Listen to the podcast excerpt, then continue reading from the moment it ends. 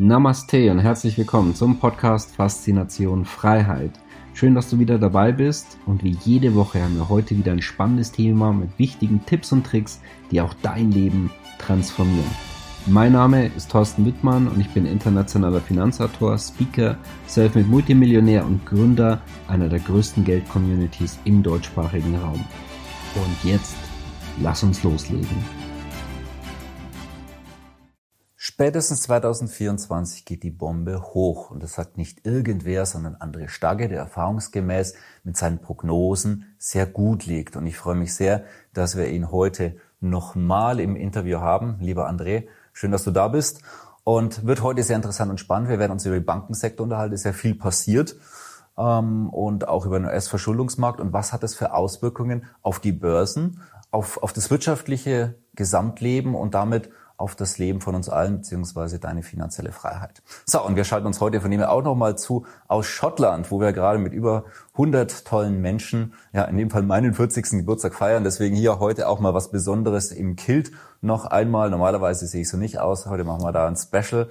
Und ähm, ja, André, ich würde sagen, lass uns gleich starten. Ist ja einiges passiert. Lass uns mal auf den Bankensektor kommen. Wie interpretierst du diesen Bereich und äh, was hat es für Folgen auf Börse und Co?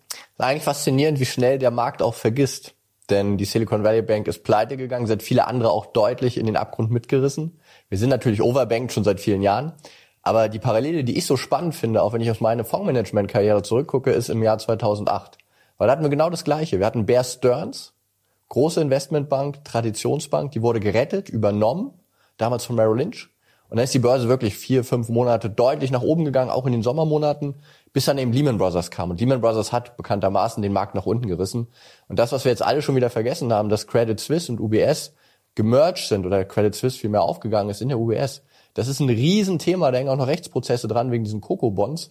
Und der Markt vergisst einfach viel zu schnell, weil das Kapital manchmal auch so Dinge einfach ausblenden möchte. Die Politik will natürlich nicht, dass man zu viel Zeit damit sich beschäftigt, weil dann merkt man, was die richtigen Probleme sind. Non-performing Loans, Banken, die wirklich schwach sind. Und wir sehen es auch im Immobilien- und Banksektor, dass die Aktien schlecht laufen. Und da kommt, glaube ich, noch einiges auf uns zu. Wir haben uns mal wieder Zeit gekauft, auch durch die Programme, die der Staat und natürlich die Notenbank gemacht hat. Ich denke aber, das große Problem der Banken, das ist noch nicht vorbei. Also sprich, das wird einfach nur etwas verwässert. Das mhm. heißt, äh, die Probleme sind nicht gelöst und es werden wieder neue auftreten. Das heißt, auch Bankensektor nicht bereinigt. Absolut nicht. Da kommt noch was, 100 Prozent. Wir sehen ja schon eine Bankenkonsolidierung in den USA. Wir werden das auch in Europa sehen. Gerade viele kleine und Regionalbanken verschwinden. Auch jetzt im Sparkassen- oder Volksbanksektor, da gibt es ja eine große Integration. Menschen verlieren ihren Job. Wir sind einfach auch nicht mehr, es braucht nicht mehr so viele Banker wie früher. Und das Problem ist halt, wenn das alles passiert, wenn die Banken eben sich wirklich mehr zusammenreißen müssen, und das müssen sie durch die aktuellen Ereignisse, können sie nicht mehr so viele Kredite rausgeben. Und das wird auf die Realwirtschaft sich auswirken, aber dem Bankensektor ging es immer noch nicht gut. Da wird definitiv noch was hinterherkommen. Okay. Du siehst ja auch ähm, in den US äh, die Schuldenproblematik. Kannst mhm. du dazu ein bisschen was sagen, was konkret und warum sollte uns das interessieren, wenn mhm. die in den USA mehr Schulden machen? Mhm. Die Banken sind ja oder geben das Schmiermittel der Wirtschaft, das Geld. Und der Konsument in den USA, der ja 70 Prozent ausmacht von der Wirtschaftsleistung, der braucht natürlich dieses Geld. Und das hat er nicht als Erspartes, sondern das hat er nur noch auf Kredit und Schulden. Und wenn jetzt die Banken die Kreditzinsen hochziehen, dann wird es halt immer schwieriger. Und der amerikanische Sektor, der ist noch nie so hoch verschuldet gewesen. Das heißt, wir haben nicht nur Notenbankbilanzen, die durch die Decke gehen, minimal abgebaut werden, aber im Verhältnis immer noch viel zu hoch sind. So hoch wie natürlich in der Geschichte noch nie. Wir haben Staatsschulden, die jetzt gerade frisch mit dem Debt-Ceiling auch wieder weiter steigen können, über 13.400 Milliarden hinauf. Und wir haben eben Konsumenten, die dieses Spiel auch spielen. Kreditkartenschulden so hoch wie noch nie, Autoschulden so hoch wie noch nie, Studentenschulden so hoch wie noch nie. Und Joe Biden ist ja damals angetreten vor drei Jahren als Präsident, dass er Studentenschulden streichen wollte. Warum? Weil eben viele in den USA mit ihrem Job die gar nicht mehr abbezahlen können. Das heißt, du hast ein höheres Kreditpayment, als du tatsächlich Einkommen beziehst. Und das ist natürlich ein Problem. Oder nehmen wir den Hypothekensektor, der ja auch sehr stark verschuldet ist. Du brauchst mittlerweile als durchschnittlicher Amerikaner für deine Immobilie, die kostet so 350.000 Dollar, drei Wochen im Monat, um deinen Kreditzins zu tilgen. Und die Zahl ist von anderthalb Wochen auf drei Wochen angestiegen. Daten von Bloomberg. Bedeutet also, dieses Geld fehlt dir dann für den Konsum. Und wenn es weiter steigt, weil der Zins eben weiter nach oben geht, ja, dann haben wir ein Problem, wenn du eben deine eigene Hypothek nicht mehr abbezahlen kannst. Das geht nur gut, wenn deine Immobilienpreise stark steigen und du dein Haus teurer verkaufen kannst oder beleihen. Funktioniert ja auch nicht mehr, weil der Immobilienmarkt, wie gesagt, sich auch sehr schwer tut. Und das wiederum wirkt natürlich auf die Banken, die im Immobilienbereich sehr viel haben, auch bei Gewerbeimmobilien. Und da ist eben das große Thema, was jetzt langsam nach und nach in den Märkten sich fortschreiben wird. Das dauert, aber das lässt sich nicht mehr verhindern. Ja, von dem her auch die Frage, nämlich so vom zeitlichen Ablauf her. Also ab wann wird der Wind drehen? Also mhm. am besten, ich glaube für die Zuschauer, Zuschauer für mich sehr interessant, an welchem Tag wird das passieren? Mhm. mit Uhrzeit, aber ein Tag ja. reicht aus. Ja. Naja, sprich, äh, wann denkst du, äh, wird der Wind drehen? Also das heißt, jetzt haben wir Sommer 2023, jetzt haben wir dann den Herbst, dann kommt der Winter, dann kommt 2024. Äh, wie siehst du den zeitlichen Ablauf so? Oder mit was rechnest du persönlich? Ja, also ich lege mich fest, der 13.06. um 12.24 Uhr, aber 2024 wird es werden. Nein, natürlich Spaß. Aber zwei, drei Fakten vielleicht dazu. Diese Transmission aus dem Kreditzyklus, was wir gerade beschrieben haben, dauert so zwischen 12 und 24 Monaten. Das bedeutet also, im Jahr 2024 würde es sehr gut passen.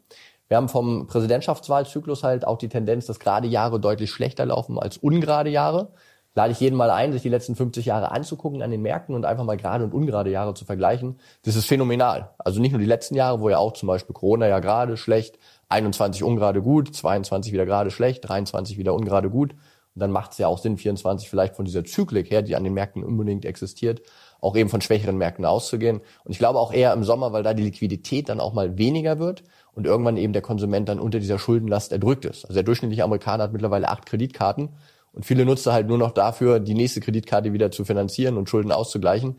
Das geht eine Zeit lang gut, aber ich glaube wirklich sechs bis zwölf Monate von heute, dann ist wirklich Tabula rasa. Hm. Es gibt ansonsten ja einen Markt, auf den du besonders achtest im aktuellen Umfeld. Mhm. Vielleicht kannst du dazu ein bisschen was sagen. Das sind die Anleihenmärkte, die liebe ich. Damit bin ich groß geworden, auch im Fondsmanagement. Warum? Anleihen schauen ja auf die Fremdkapitalseite der Bilanz. Aktien schauen auf die Eigenkapitalseite. Das heißt, wenn ich Fremdkapital mir anschaue, habe ich viel mehr den Blick für das Risiko. Und Anleihenmärkte spielen genau dieses Szenario, dass Aktien runterkommen, eigentlich schon seit sechs bis zwölf Monaten. Wir haben Renditen, die extrem gestiegen sind, so hoch wie schon ja, seit 20 Jahren nicht mehr. Wir kommen ja aus einer Dekade, wo die Zinsen viel zu tief waren, weil Inflation wenig war. Inflation ist gekommen, um zu bleiben. Und diese Renditen, die wir jetzt am Anleihenmarkt sehen, das sind eben die hohen Finanzierungskosten von morgen. Und wenn ich mir da diese Credit Spreads anschaue, also diese Renditeaufschläge zum Beispiel von Unternehmen gegenüber Staatsanleihen, dann merke ich eben auch, wie viele Probleme die Unternehmen haben und dass es da zu großen Verwerfungen kommen wird, weil das war historisch immer so. Und auch eine Zinsstrukturkurve zum Beispiel mit den Finanzierungskosten kurzfristig und langfristig. Es ist halt normal, wenn man sich kurzfristig Geld ausleiht, dass man eben da entsprechend auch weniger Zinsen zahlt. Und wenn man es langfristig macht, dann muss man ein bisschen mehr zahlen. Es ist halt normaler Zyklus, steile Zinsstrukturkurve, damit verdienen Banken ihr Geld. Fristentransformation nennt sich das. Kurzfristig das Geld aufnehmen, langfristig anlegen, hurra. Und das funktioniert momentan nicht, weil diese Zinsstrukturkurven invers sind. So invers wie seit den 80er Jahren nicht mehr. Und das ist eben auch ein perfekter Prognoseindikator, um zu sagen, wir kommen in die Rezession und der Wirtschaft geht es dauerhaft schlecht. Deswegen die Anleihenmärkte treiben die Aktien wahrscheinlich am Ende zu tieferen Kursen. Das werden wir nächstes Jahr sehen. Mhm. Wunderbar. So, bevor ich dich gleich nochmal um eine Zusammenfassung bitte und vor allem vielleicht so den einen oder anderen Praxistipp, also was jetzt tun, nochmal Hinweis, wir sind heute nochmal live, wo dieses äh, Video hier erscheint hatten ja hervorragendes Feedback vor ein paar Tagen schon. Äh, er gibt ja unglaublich viele Tipps und Tricks raus und ja, diejenigen, die es umgesetzt haben, auch von, von unseren ja, gratis Geldtrainings, die haben schon gut Geld verdient. Heute hast du nochmal die Chance, wir haben nochmal einen zweiten Termin, sei da gerne mit dabei. Ja, und jetzt nochmal so zusammenfassen, was sollte jetzt ein Anleger machen, der jetzt, keine Ahnung, der hat jetzt ein Aktienportfolio, Börse oder ist vielleicht gar nicht investiert. Also was empfiehlst du jetzt, wenn dich da jemand fragt? Also Kopf in den Sand stecken und bei 4, 5, 6 Prozent Inflation gar nichts machen, das gilt schon mal gar nicht. Was sich auf jeden Fall bezahlt macht, ist natürlich breit diversifizieren, ein großes Portfolio aufzubauen, Emerging Markets, also auch in unkonventionelle Ideen reinzugehen, Rohstoffe mitzunehmen, auch Krypto kann man beimischen und eben auch Strategien zu haben. Also nicht zu sagen, ich kaufe den Aktienmarkt auf die nächsten fünf Jahre und hoffe, es geht mal gut, sondern wirklich ganz bewusst eine klare Strategie haben, wie die drei Daumenregel, die wir dann auch vorstellen, zu sagen, wenn jetzt A passiert, dann mache ich B. Und das darf mit einer Stunde Zeitaufwand im Monat völlig ausreichen.